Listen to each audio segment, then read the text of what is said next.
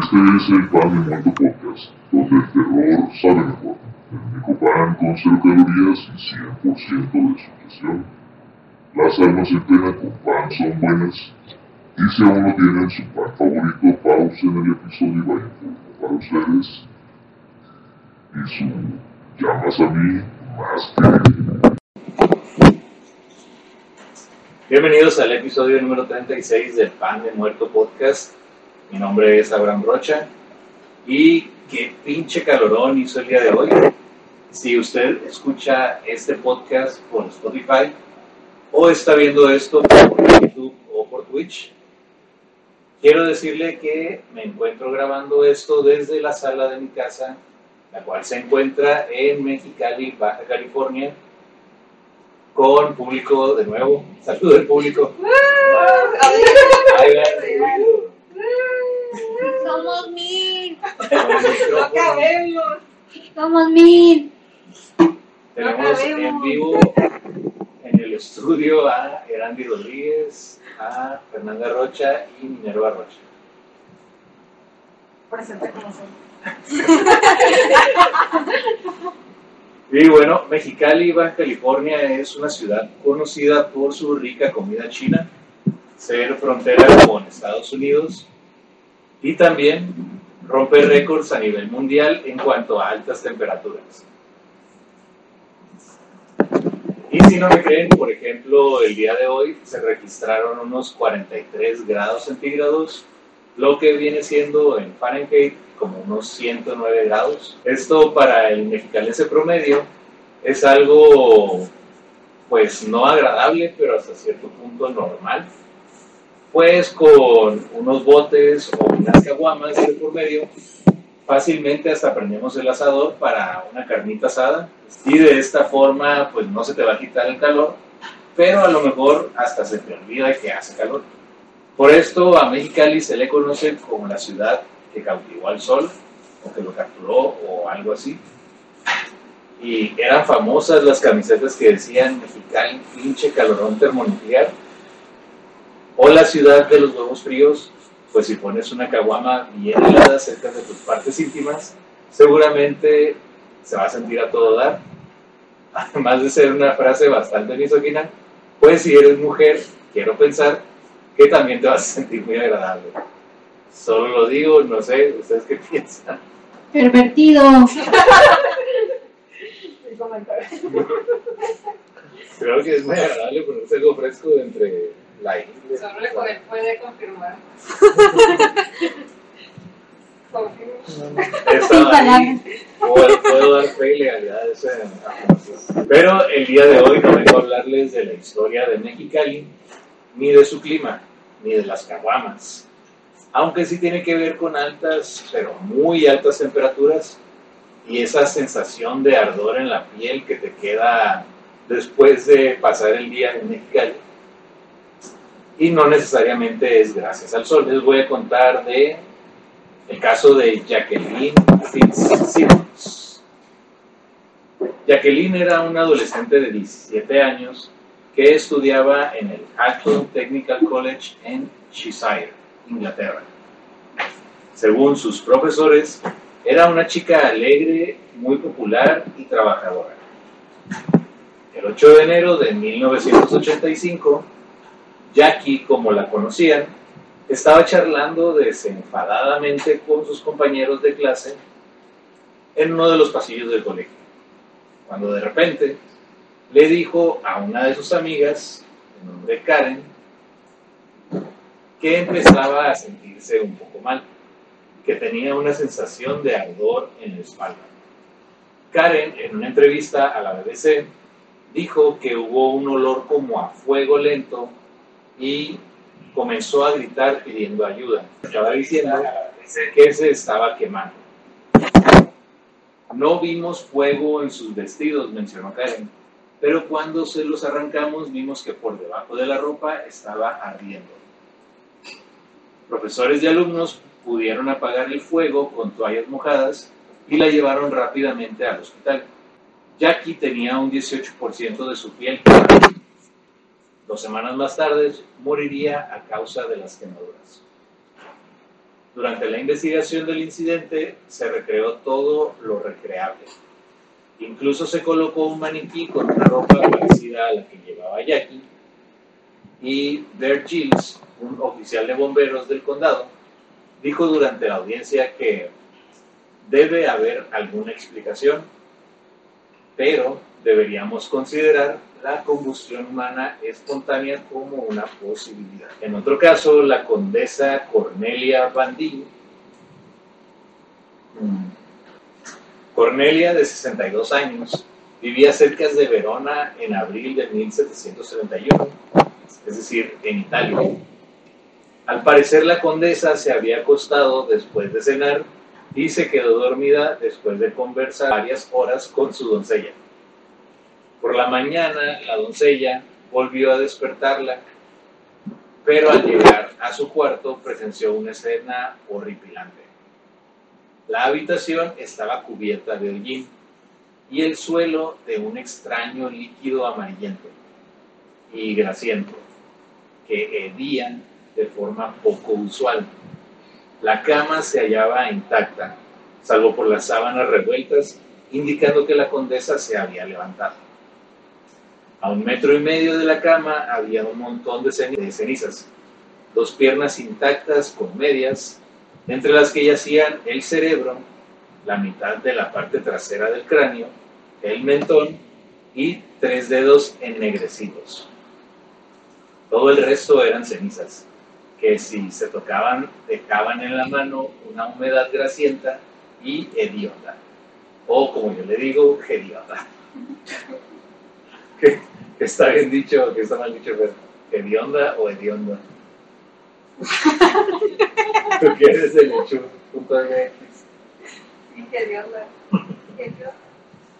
¿Qué fue lo que le ocurrió a la condesa? ¿Qué creen ustedes que le pasó? ¿Nadie? Bueno, continuamos. Su caso es el primero documentado de lo que hoy llamamos combustión humana espontánea o CHE.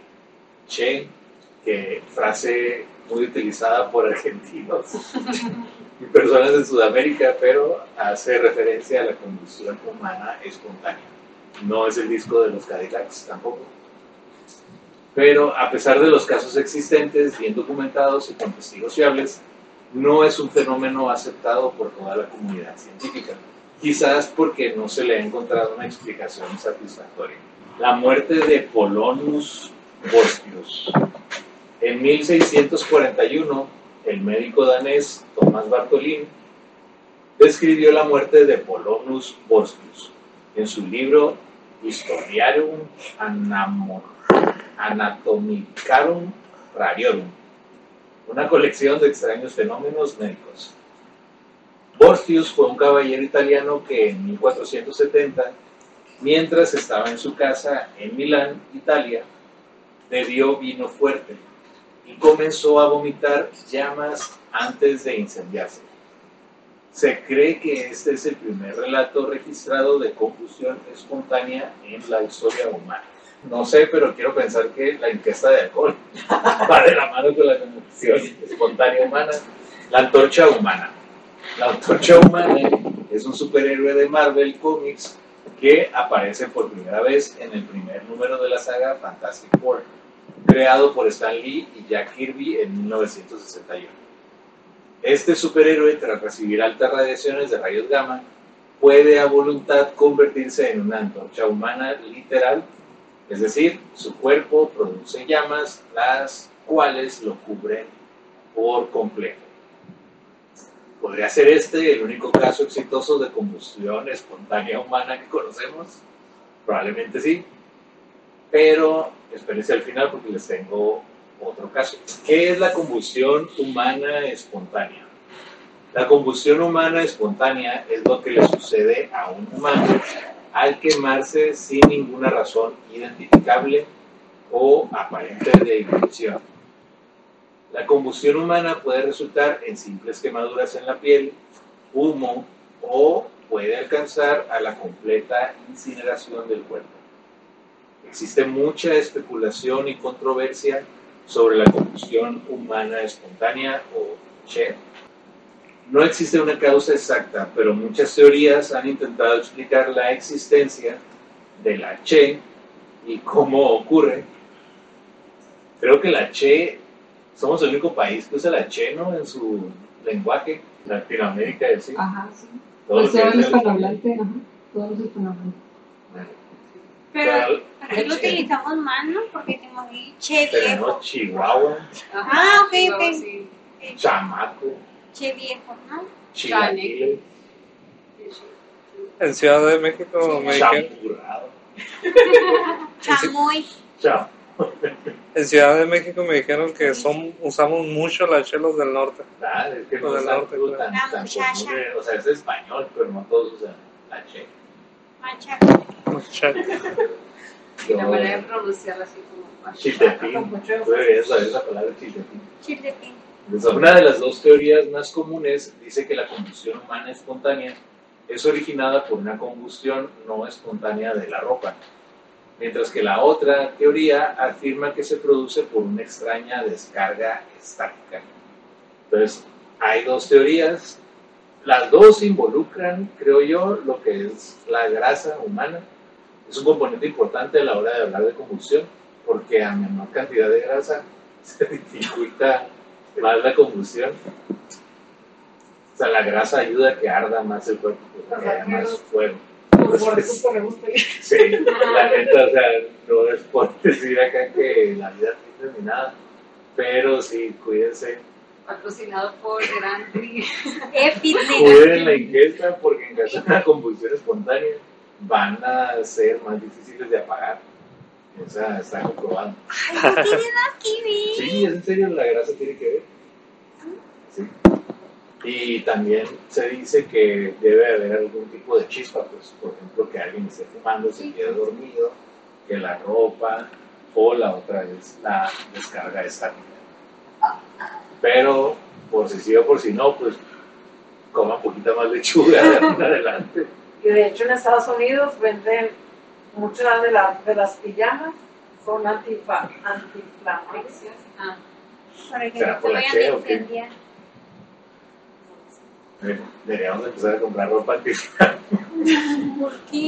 No que te prendas ahí en la noche y se queme todo. Los de Mexicali sobre todo. Pero aquí estamos un poquito más acostumbrados al calor, te digo, esa sensación de, ¿no les pasa que llegan a su casa y les arde la piel? Sí, a cada rato, hasta dos días después y ya estando en la refri y todavía te arde la piel acá estar en el sol.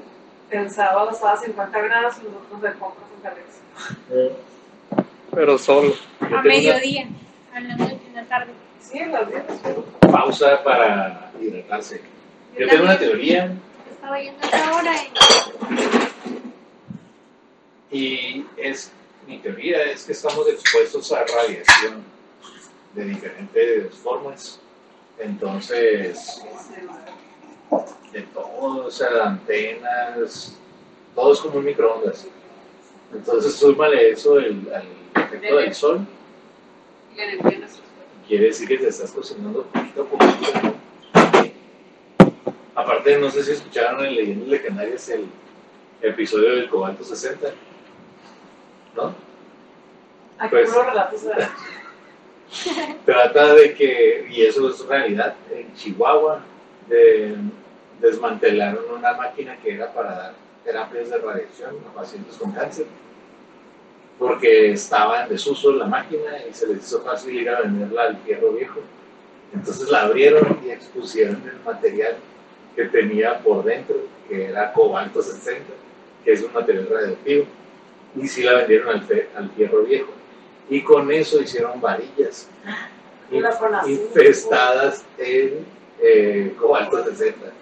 Entonces eran varillas radioactivas y con esas hicieron un chingo de edificios en todo el país porque se distribuyeron las varillas para construcción para todas las ciudades. Quiero pensar que aquí en Mexicali también llegaron. Ya sabía, leche radioactiva ¿no? también que vendían la con azúcar. Todo se supo porque cruzaron varillas a Estados Unidos Y activaron alarmas de una estación que detectaba radiación en Estados Unidos fueron y pararon al güey en un motel con su, pan, con su panel donde tenían sus varillas radiactivas. Y llegaron a tocarle güeyes así con todo el equipo de protección, cascos y trajes especiales. Dice el mate que parecían astronautas aquí, yendo por él. Y él estaba como sin nada ahí en el pinche motel y todos güeyes acá Porque es la ignorancia. equipados hasta la madre contra la radiación. Pero quiero pensar que sí hay poquita radiación por aquí, por eso sentimos ese acumulador de la Ok, con todas de- las cámaras, de temperatura y los, eso. los taros, la Porque en muchos lugares, La pantalla. Está ejemplo, en aquí el trabajo, podcast. en mi trabajo dicen que, que si Todo aquí, todo el equipo electrónico. Qué raro, porque se te ve quemada la piel y todo eso. Empiezas a La lucecilla. No, pero sí, en mi trabajo eh, no quieren invertirle a tener una estación de refrigeración para los empleados, entonces nada más ponen sombras con agua y dicen, si te sientes cansado o si sientes que te está dando un golpe de calor, vete a la sombra y tómate un agua y refrescate y así ya, cuando bien te regresas a trabajar. tener un lugar de refrigeración. Pero bueno, aquí aunque vayas a un lugar con sombra, de todos modos sigues sintiendo el calor. Sí. ¿Por qué? Porque pues es la temperatura en general, no es que te vayas a la sombra y te vayas a sentir más fresco. ¿No vieron el caso de en Valle de Puebla que una, unos papás dejaron a unos niños encerrados en su casa sin la refri prendida? Sí, Bueno, creo que no tenía gritando. mi refri, Creo que están pidiendo auxilio. Los niños. Era uno de 6 años y otro de 4. ¿Qué Y estaban encerrados con candado. Así como que les dijeron, no, eh, pronto venimos, bye. ¿Lo salvaron? Y llegó la policía. Ah, sí. Pero aquí es, esa madre es de vida o muerte porque pinche cabrón. Ni las perritas. ¿Ves? ¿Y tú que quieres apagar la red? Porque está prendida 24 horas esta, me parece que explotar ahí en la noche. Y les hacen unos ruidos raros acá, pero también ya regresamos a lo del podcast. Tenemos la plática por un, por un lado.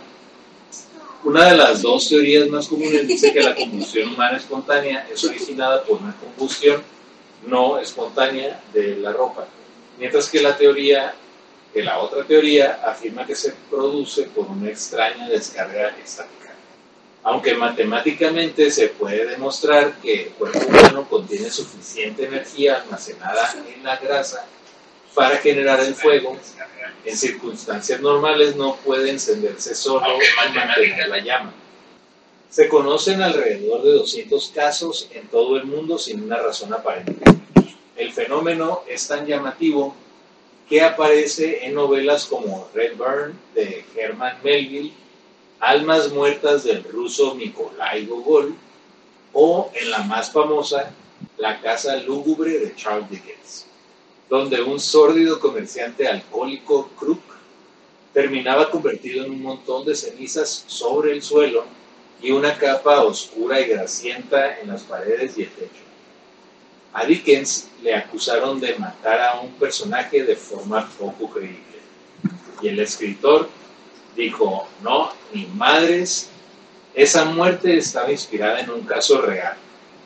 Hay constancia de unos 30 casos en aquel entonces, el más famoso el de la condesa Cornelia de Bandí, investigado por Giuseppe Bianchini, que ya les platiqué al principio, que publicó un relato al respecto en 1731 en Verona y después lo reeditó en Roma. Entonces el caso de Cornelia fue retomado por Dickens para su novela, así que ahí se defendió y le dijo a la gente como que no, sí pasa ese pedo. Si le preguntamos a un científico si un cuerpo humano puede arder de repente, nos dirá que no, debido a que el cuerpo humano está compuesto principalmente de agua y lo único que tiene inflamable es el tejido graso y el gas metano, gas que producimos bastante por aquí. Tú, No generalizo. asqueroso. Eh, la posibilidad de que estemos ante un fenómeno real parece muy remota. Muchos descartan que sea real y afirman que una fuente de llamas detectada con un fósforo o un cigarrillo es el verdadero culpable. Por lo general las víctimas se encuentran cerca de una fuente de fuego, como sucedió en 2010 con Michael Faherty, un hombre de 76 años cuyo cuerpo apareció abrazado cerca de una chimenea en una habitación que no sufrió ningún daño. Para este y otros casos suele aducirse como explicación el llamado efecto mecha. Una pequeña llama, como un cigarrillo encendido, alcanza la ropa de la víctima, penetra y quema la piel, liberando algo de grasa subcutánea, que la ropa quemada absorbe, actuando como una mecha. Esta grasa, una vez calentada, penetra en la ropa como la cera en la mecha de una vela, proporcionando el combustible necesario para mantenerla encendida. Inicialmente el agua del cuerpo podría impedir la combustión, pero al tratarse de una combustión lenta, también se va evaporando lentamente. Por lo general, el cuerpo humano tiene suficiente energía almacenada en forma de grasa para llegar a calcinar completamente el cuerpo. Así que, por eso les digo que coman más lechuga, hagan más deporte y dejen de atorarle duro en la noche. El efecto mecha también explica por qué aparecen las extremidades intactas. Como suelen tener menor cantidad de grasa, no arden del mismo modo. Da cuenta de por qué muchas veces las víctimas han sido personas obesas. Una explicación que no se sostiene. El efecto mecha se probó experimentalmente en 1998 durante un programa de la BBC con un cerdo envuelto en una máquina. El cuerpo tardó en prender, pero tras arder durante cinco horas, las partes que habían estado en contacto con el fuego, son huesos eh, incluidos, fueron reducidos a cenizas. Pero esa explicación aún adolece de bastantes problemas. Uno es que el experimento necesitó de una llama inicial y un acelerante. Los defensores de la combustión humana espontánea contraatacan diciendo que si estamos ante un proceso lento, ¿por qué las víctimas no salen corriendo cuando están en llamas? Si te estás quemando, te mueves, te arrojas al suelo, empujas muebles, ruedas, etc. Y en muchos casos parece como si se hubiera quedado ahí tranquilamente viendo cómo su cuerpo arde.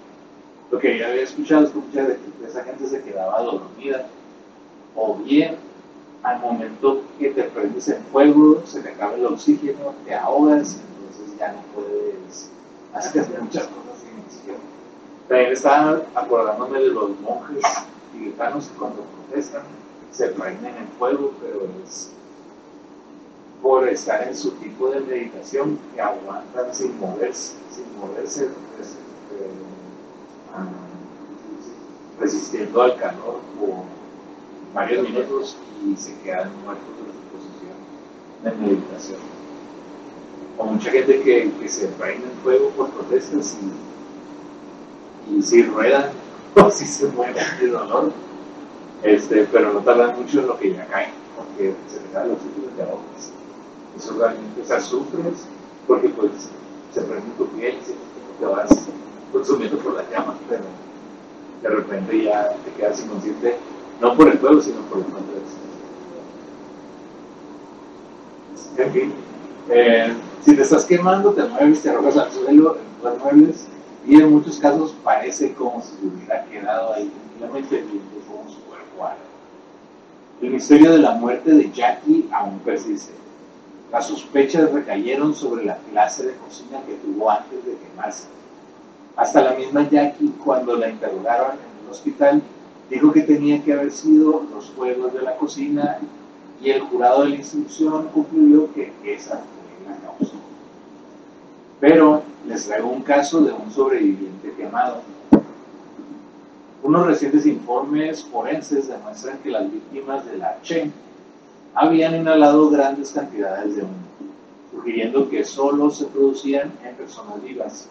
Afortunadamente, las víctimas parecían adormecerse al iniciarse la combustión. Y les traigo el caso de Jack Angel, o Jack Angel. Es escucha raro Jack Angel. es como que sería Jack Angel, ¿no? Porque Jack pues, es en inglés. ¿Qué- ¿Cómo es Jack en español? ¿Joaquín? No, es John. La pregunta de cierto. Bueno, en el caso de Jack, ¿eh? Pura tarea. Avisa, Jack. Jack. Angel parece ser, suena como Chris Angel, por eso me llama la atención. Ah, yo pensé que era el mago. Jack Angel ahí flotando ahí en fuego. Que fiesta que arde. Parece, cálmate tú, Ross. Parece ser una prueba de ello. En 1974 en Georgia, Estados Unidos, Angel se fue a dormir y despertó cuatro días más tarde con unas quemaduras tan horribles que fue necesario amputarle el antebrazo derecho. Por otra parte, el pijama y las sábanas de la cama estaban intactos y no sintió ningún dolor hasta varias horas después de haber recuperado la conciencia. Angel no pudo recordar cómo se hizo las lesiones, incluso bajo revisión. El fuego nos permitió evolucionar como especie, pues al cocinar la comida fuimos capaces de absorber más nutrientes de nuestros alimentos. Nos permitió defendernos de los depredadores que nos acechaban en la antigüedad. Nos permitió ver y estar alertas aún en las más oscuras noches y nos llevó a mantener- mantenernos reunidos como especie, formando así comunidades. El fuego es un símbolo de sabiduría. Sin embargo, en la combustión espontánea humana, un verdugo implacable. Referencias. www.muyinteresante.es https dos puntos diagonal diagonal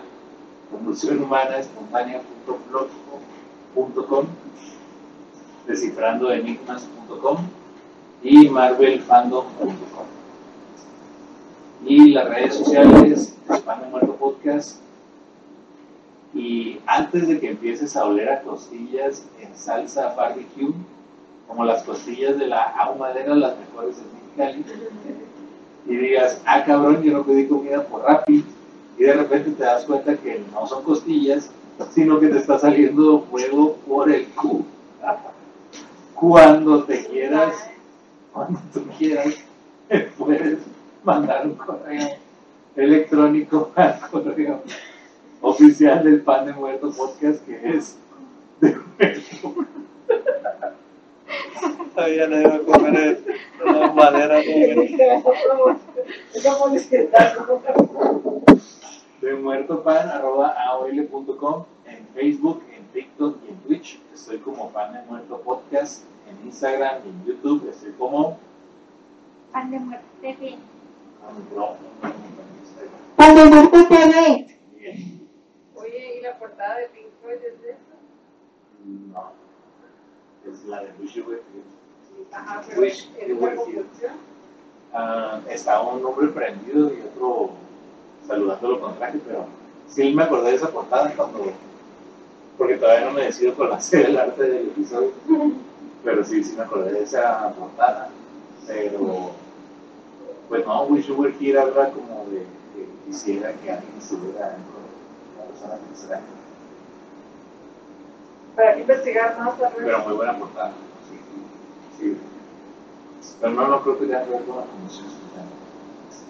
Y el grupo de Facebook es Pan de Muerto Podcast, memes, comedia, historia de terror y más. Eh, entren al, al grupo, compartan memes, cosas de terror. Eh, ya les puse una imagen ahí donde ya hicieron un pacto el que te lo